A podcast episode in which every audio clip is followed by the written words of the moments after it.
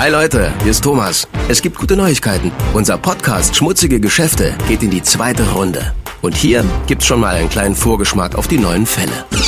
Wir haben darauf vertraut, dass uns die Regierung sagen würde, hey, da stimmt was nicht, da wird Geld gewaschen. Niemand hat uns je was gesagt.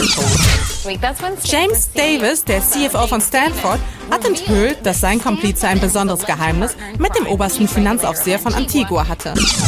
Is it fun being a billionaire? Well, uh, yes. Hi Leute, hier ist Alex von Besser Podcasts. Die Zeit, bis es mit der zweiten Staffel von Schmutzige Geschäfte losgeht, könnt ihr mit einem unglaublich spannenden Hörspiel überbrücken.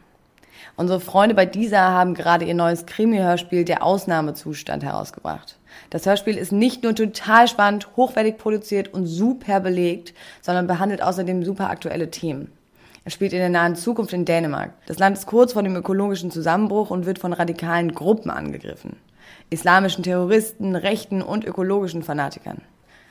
Anita Jensen und Jesper Hendriksen arbeiten beide in hohen Positionen bei der Polizei. Ihre Tochter Ida begeht Selbstmord, um ein Zeichen gegen die Zerstörung der Umwelt zu setzen.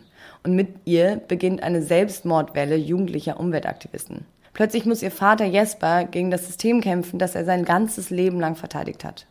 So, mehr verrate ich jetzt aber erstmal nicht. Seit dem 6. Juni gibt es die ersten zwei Folgen bei Deezer und Apple zu hören und wöchentlich kommt eine neue Folge dazu. Also schnell zu Deezer oder Apple und die ersten Folgen anhören. Das Hörspiel heißt Der Ausnahmezustand und die passenden Links findest du wie immer auch in den Shownotes dieser Episode.